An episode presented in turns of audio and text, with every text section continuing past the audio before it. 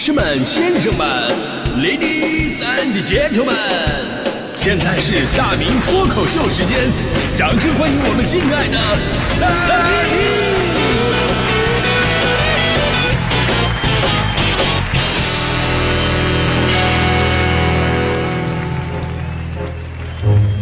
好，欢迎各位来到今天的大明脱口秀，我是大明啊。这个说实话，一般人到了我这个年龄啊，这有如果有机会呢，跟父母在一起聊天的话，基本就会干那么一件事儿，就是为当年的自己复个盘啊。毕竟这个年纪啊，小的时候定的什么目标啊，吹过的牛啊，啊完没完成，实没实现，基本上都已看出端倪了。所以说这个时候啊，啊经常会跟父母产生这样的感慨啊，如果当初不是你阻止了我啊，其实我早就不是现在这个样子了。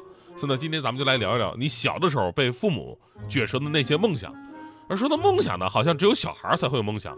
那青年们呢是偶尔提到梦想，而人到中年了，基本就没什么梦想了。就好像我们小的时候真的特别敢想啊，小的时候一个个我要当国家主席，我要当总统，对吧？直到上学了啊，对这个世界世界，对自己有了些许认知了啊，觉得嗯能当个省长市长也挺好的呀。上了大学，立马梦想变得更加现实。上大学以后，我觉得以后能当处长就不错了啊。工作了以后，最大的梦想就什么时候能当个科长，是吧？啊，而这个这么多年过去了，发现啊，就是以当下目前的这种形式，能当上家长就已经很不错了。当你在社会当中浸淫的越久，你的梦想就会褪色的越快。直到啊，认识到打工的年轻人不配谈梦想，梦想的人都是老板的，对吧？老板是有梦想的，咱们只负责加班就可以了。确实，年轻人啊，即便是有梦想，也会变得非常世俗。你看大迪的梦想就是啊，他的身份证号码能够出现在他银行卡的余额里边，最大的梦想。所以呢，追寻自己真正的梦想，也许咱们得回到过去，你还是孩子的阶段。梦想是什么呢？我觉得啊，是我的人生应该还算是比较这个有代表性的，可能跟很多朋友都是一样。你们看着我那些五彩斑斓的梦想啊，都是怎么被我妈一一撅折的啊？我跟大家伙说一说。就很多朋友都知道，我现在自称是原生态音乐人。之所以叫原生态呢，就是感觉很高端，实际上就是没有丝毫的音乐基础，出生什么水平，到现在就是什么水平，就这么个原生态嘛，对。但是我起码还是爱好音乐的，而且在我小的时候，我就有机会跟音乐结缘。在我上小学三年级的时候，当时我们学校组建这个鼓号队啊，缺一个吹小号的。那会儿大家伙都是小孩谁没练过呀，对吧？然后当时老师一看我，哎，这孩子外形不错。另外呢，还有一个特点就是肺活量特别好。哎，你别的你看不出来，你吹小号你肺活量不好不行啊。于是当时就把我招进这个鼓号队了，还给了我一支小号，让我回家以后好好练习。那是我人生当中拿到的第一件乐器，一把小号。其实，如果是一个音乐家的回忆录的话呢，那么一定是这把小号给了他音乐的启蒙，从此爱上了这个旋律。后来呢，慢慢成为了一个音乐大师。这个故事就是励志的，但是励志的故事往往都不太现实，起码大多数情况并不是这样的。我当时的遭遇就是这样，非常开心的拿着小号回到了家，跟爸爸妈妈告报告了这个好消息，然后爸爸妈妈也非常的开心，然后我呢，我也非常高兴的吹起了小号，真的，我就吹了一下。别的不多的不说，就就那么一下，我妈立刻脸色就变了。就那么一下，吹了一下，我妈就跟我说：“说这玩意儿她心脏受不了，让我别吹了。”然后呢，给了我一句她后来经常跟我说的一句话，也是印象非常非常深刻，就就给我留下这么一句话，就是咱们家的孩子以学为主啊。这边每次鼓号队啊召集训练的时候，老师都说大家回去好好练习。然后我回去以后，我妈就说啊，心脏受不了，别吹这个啊。咱们家的孩子以学为主啊！即便后来我在队儿里边，我这个表情装的再像，但是还是在三个月之后被老师听出来我完全不会吹，而且让我当着所有人的面自己 solo 一段。这家伙搜的我这，最后老师听完决定了，小号留下，人消失吧。我就这么被开除了。所以呢，我跟音乐的第一次缘分啊，就是这么被我妈给决断的。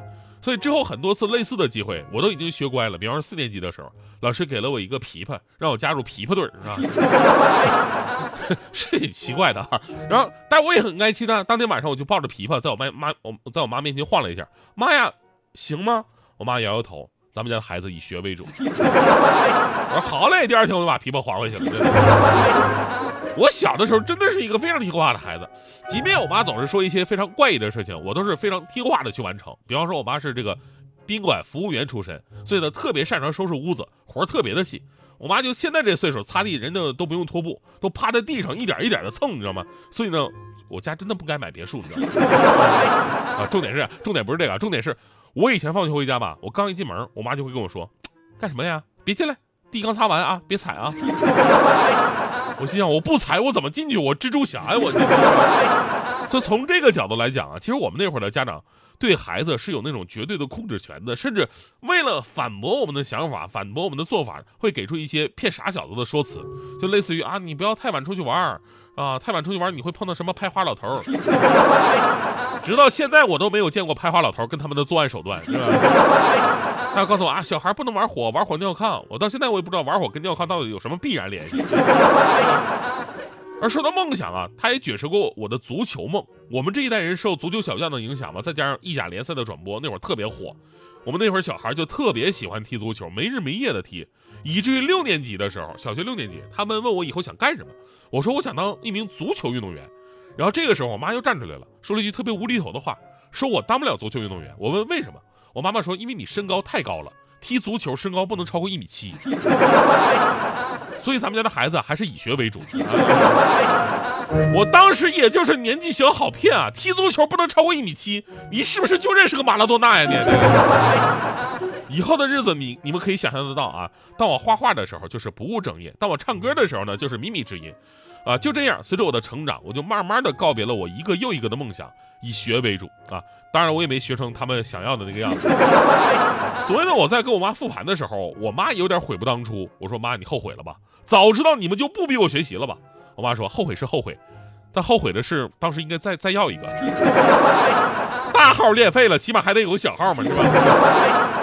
所以回到正题啊，现在的家长呢可能会相对开放一点，去让孩子去接触更多其他类别的艺术，也鼓励他们去学习特长。但是归根到底，归根到底还是那个问题，到底有多少是孩子们属于自己的真正的梦想，而有多少？其实依然是家长觉得你应该去学，所以必须去学的呢。而我现在我我是一个特别开明的人了啊！就我们家隔壁，我们家隔壁那个孩子啊，最近在学那个架子鼓啊，叮咚咣啷，叮咚咣啷，我听得很明白啊。就敲两下，我就能听到他们他那个父母对他的一个责备，啊哇哇哇哇的敲两下啊，就就就责备的。我觉得这样真的很不好。敲两下你就是你就说的说说了说说两句，你说孩子心里得产生多大的逆反，对吧？他这个梦想还能继续进行下去吗？所以呢，我我觉得我有必要作为邻居，我好好跟他父母交涉一下。后来呢，我就真的专门敲了他们家门，开门是他妈妈。我当时我跟他妈说呀，说不要孩子敲两下你就说人，对不对？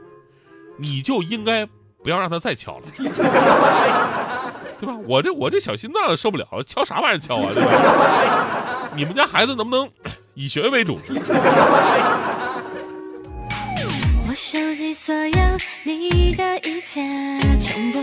眉目有你的轮廓，小心翼翼从你的身旁经过，希望你回头看看我。